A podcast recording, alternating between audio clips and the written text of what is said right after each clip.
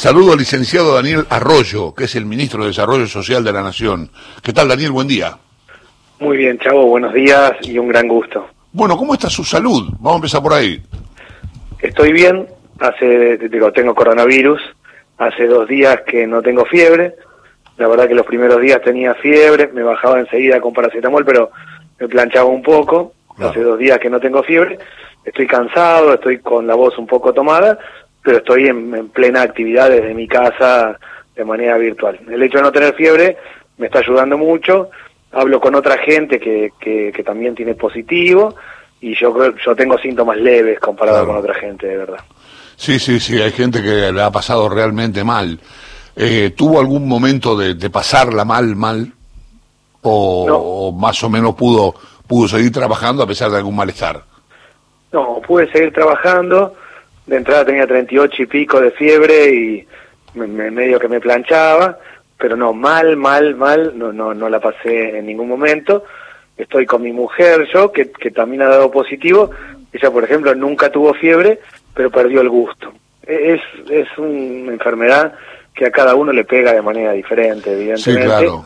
Pero yo entraría dentro de lo que llamaría síntomas leves. ¿no? no soy de los que no ha tenido nada de nada, que no sintieron nada, pero tampoco de, mucha gente que de verdad con la que hablo, porque yo he hablado mucho en los barrios, he recorrido mucho los barrios, he conversado mucho con gente que, que ha estado y que lo ha superado, y mucha gente la, la pasó mal de verdad. No es mi caso, lo mío es como un cansancio, uno siente que está funcionando medio a 12 volts, pero, pero no más que eso. ¿Cuál fue el primer indicio que, que tuviste de que estaba, de que la cosa podía podía ser COVID-19?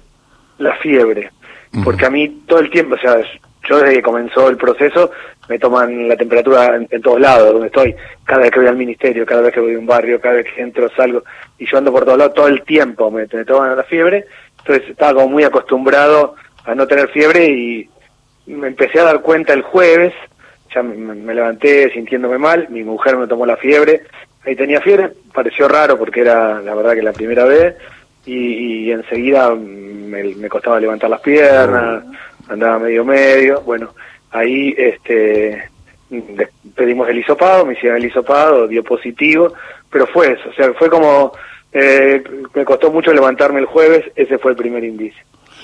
Eh, está mi compañera Lucía Isikov para hacer algunas preguntas. Lucía. Daniel, buen día, ¿qué tal? Buenos días. Bueno, me alegro que, estés con síntomas leves por ahora eh, y que sigas trabajando. Hoy nos enteramos por el boletín oficial una noticia muy importante que te traspasaron al Ministerio de Desarrollo, ¿no? El Registro Nacional de Barrios Populares, que prevé nada más y nada menos que la urbanización de las villas de todo el país entonces, bueno, te quiero preguntar primero, esta es una decisión de sacarle este registro a María Eugenia Bielsa, que es una ministra que en este momento está bastante cuestionada adentro del gabinete. ¿A qué responde esta decisión y si te la comunicó, cuándo te la comunicó Alberto Fernández? Es un tema que veníamos trabajando hace mucho tiempo. Yo trabajo muy bien con la ministra Bielsa, está haciendo un trabajo muy fuerte con el tema de vivienda en un país que tiene muchísimas viviendas a medio hacer y que quedaron en los últimos cuatro años y la ministra lo viene haciendo y reconstruyendo lo que se llama el plan de reconstrucción de viviendas viene haciendo una tarea realmente muy importante. Este es lo que llama la Secretaría de Integración Sociourbana, el RENAVAP, el Registro de Barrios Populares. Es una ley que se votó en el 2018. Yo era diputado de la oposición en ese momento y lo voté a favor todos los diputados de todos los partidos, todos los senadores de todos los partidos votamos a favor, es un registro que da 4.400 barrios, 4 millones de personas que viven hacinadas, sin agua, sin servicios básicos, que viven en villas, barrios, asentamientos, y que tiene como tarea la urbanización. No vivienda, sino urbanización. Urbanizar es abrir calles, es espacios públicos, es piso de material, es una tarea que claramente tiene un, componente social muy fuerte nosotros lo que vamos a encarar son tres líneas de trabajo. La urbanización en 10 años, de a 400 barrios por año, en 10 años tenemos que urbanizar los 4.000 barrios. Es una tarea que excede a un ministro ni a hablar, pero que excede a un gobierno, tiene que ser una política de Estado y lo va a hacer porque todos votamos a favor. Segundo, el tema de mejoramiento de vivienda, porque en muchos casos la gente tiene vivienda, pero tiene que mejorar los núcleos húmedos, la, la cocina y el baño, la piecita atrás, y después el tema de lotes con servicios, porque el gran tema con las tierras es que primero tiene que haber servicios para que después haya vivienda. Tiene que ser una tierra donde haya agua, donde haya servicios básicos, y después una vivienda, y no al revés, que ya demuestra la historia argentina, las dificultades que hay cuando se construye sobre en donde no hay servicios. Bueno, urbanización, más mejoramiento habitacional, más lotes con servicios, es el punto clave de la tarea que nosotros vamos a hacer. Tiene un componente social muy fuerte y por eso se va a llevar adelante dentro del ministerio, pero muy articulado con la ministra Bielsa y con todo el resto del gabinete. Bueno, estamos en un problema importante de toma de tierras. Hubo algunas eh, diferencias de criterio internas. ¿Vos crees que es un problema que compete exclusivamente a hábitat y desarrollo en tu caso o que tienen que articular con el Ministerio de Seguridad? Primero, no se puede promover la toma de tierras, claramente es un hecho reñido con la ley. Segundo, la toma de tierras, hay varias cosas. Lo primero y clave es que hay un déficit habitacional. Yo he recorrido muchas tomas de tierra. Uno ve siempre una parejita joven con un chico chiquitito en la toma de tierra. Hay un problema de lugares. Después hay vivos, hay negocio inmobiliario, hay gente que parcela, que quiere vender, hay vivos y hay gente que, que lucra con la necesidad. Es un tema integral, pero integral significa en esos tres planos. Es urbanizar, es mejorar vivienda, hay gente que tiene vivienda en un lugar y que tiene que mejorarla, y es lotes con servicios, y es esto de tener lotes para luego urbanizar. Es todo en conjunto. La Argentina se debe una política seria en lo que tiene que ver con la urbanización. La verdad que tenemos la posibilidad de hacerlo correctamente.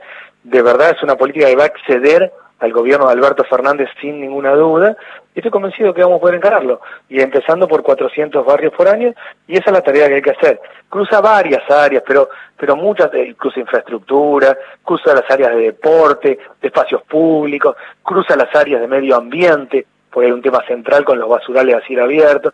Son, son temáticas múltiples que hay que trabajarlas articuladamente.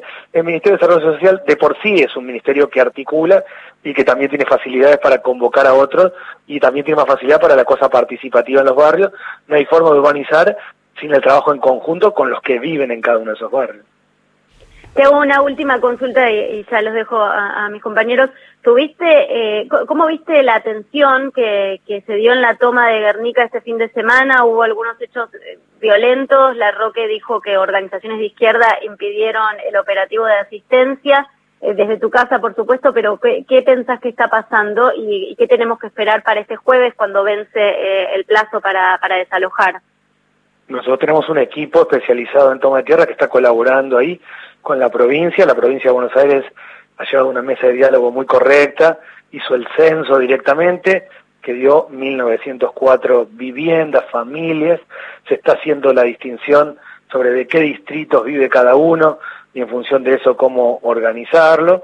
Se está haciendo un buen trabajo, siempre hay tensiones y dificultades en el medio de las tomas, pero claramente la provincia está haciendo un buen trabajo y no dudo que con el diálogo se va a poder avanzar correctamente.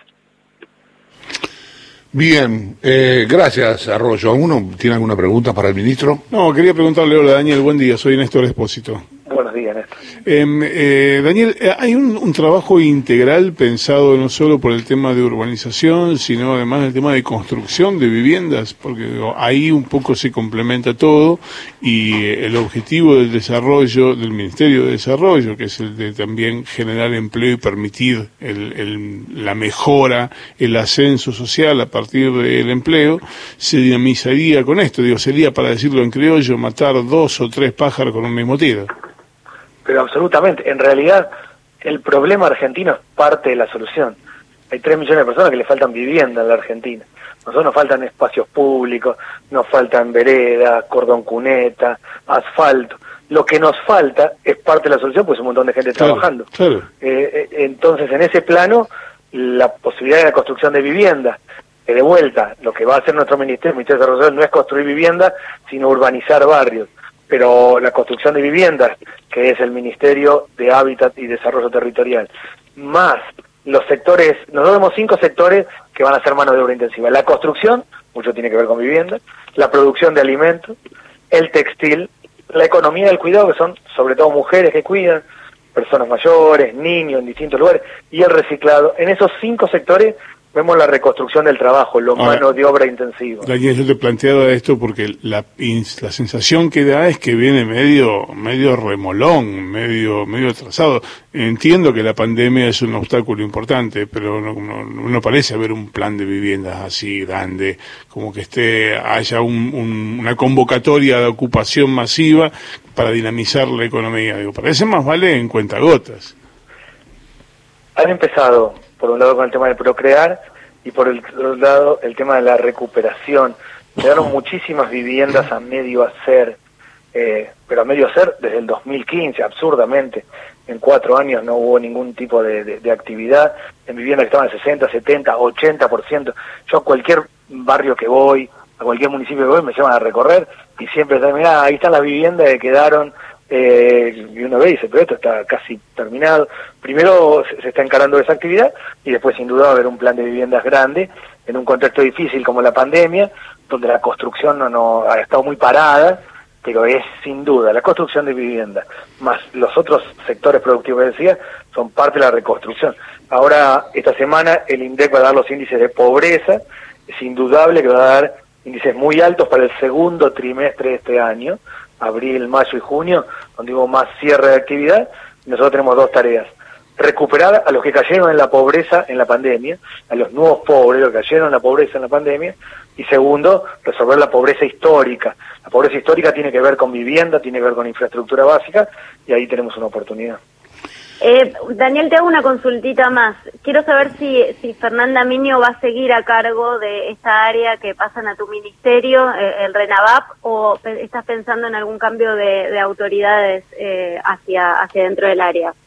Fernanda y todo el equipo van a continuar su tarea ahora desde el Ministerio de Desarrollo Social. gracias, Daniel. ¿eh? Un abrazo grande. Muchas gracias a ustedes. Y que te mejores. No, sí, voy, voy, voy, creo voy bien, hasta ahora voy ¿Cuándo tenés el nuevo hisopado? ¿Cuándo, ¿cuándo van a hacértelo? Eh, digo, yo vengo sacando cuentas, tengo que, ahí esto depende del médico, no de mí, pero esta semana larga voy a estar adentro y seguramente después me harán el hisopado. Un abrazo grande, eh, que te mejores. Muchas gracias. 10 y 20, el licenciado Daniel Arroyo, ministro de Desarrollo Social de la Nación, que está afectado de COVID-19.